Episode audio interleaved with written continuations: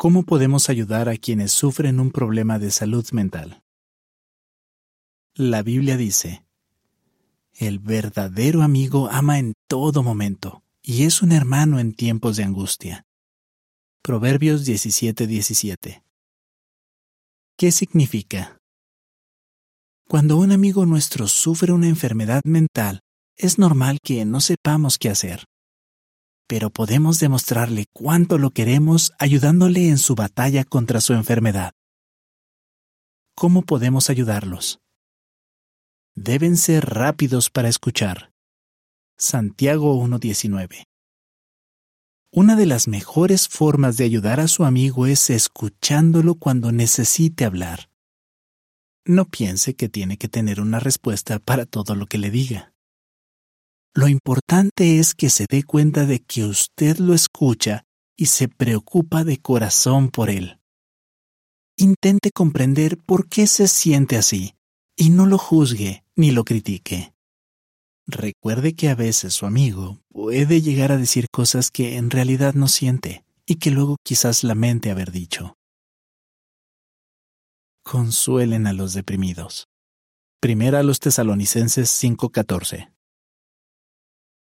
Puede que su amigo esté angustiado o que esté luchando con sentimientos de inferioridad. Por eso, hágale saber cuánto se preocupa por él.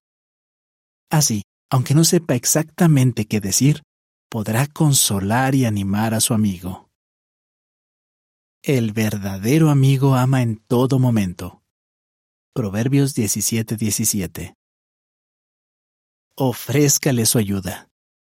En vez de dar por sentado lo que su amigo necesita, pregúntele qué puede hacer por él. A lo mejor su amigo no sabe cómo expresar lo que necesita. En ese caso, déle ideas de algo que puedan hacer juntos, como ir a caminar. También podría ofrecerse para ir al supermercado, ayudarle con la limpieza o hacer otras tareas. Sean pacientes. Primera a los tesalonicenses 5:14 Quizás su amigo no siempre tenga ganas de hablar, pero recuérdele que usted estará allí para escucharlo cuando él quiera conversar un rato. Debido a su enfermedad, puede que su amigo haga o diga algo que a usted le haga daño, o que le cancele algún plan o se ponga de mal humor. Cuando ayude a su amigo, sea muy paciente y comprensivo. Su ayuda puede marcar la diferencia. Me esfuerzo por ser una amiga con la que siempre se puede contar. Es verdad que no tengo la solución a todos los problemas de mi amiga, pero por lo menos la escucho siempre que quiere hablar. A veces eso es todo lo que necesita para sentirse mejor. Farra, que tiene una amiga que sufre depresión clínica y trastornos alimentarios y de ansiedad. Tengo una amiga que es súper positiva y cariñosa conmigo. Un día me invitó a su casa y me preparó una comida deliciosa.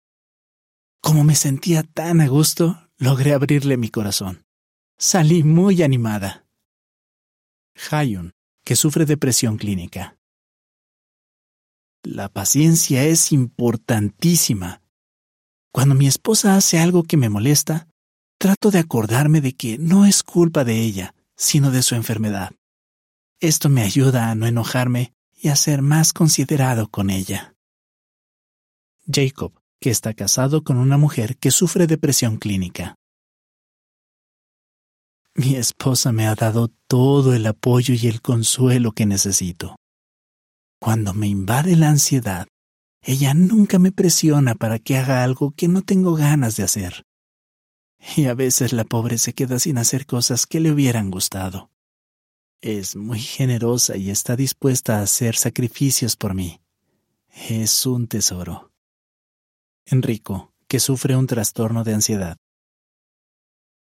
¿Necesita más ayuda?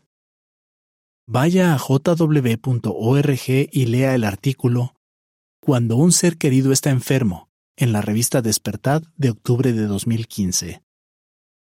Fin del artículo.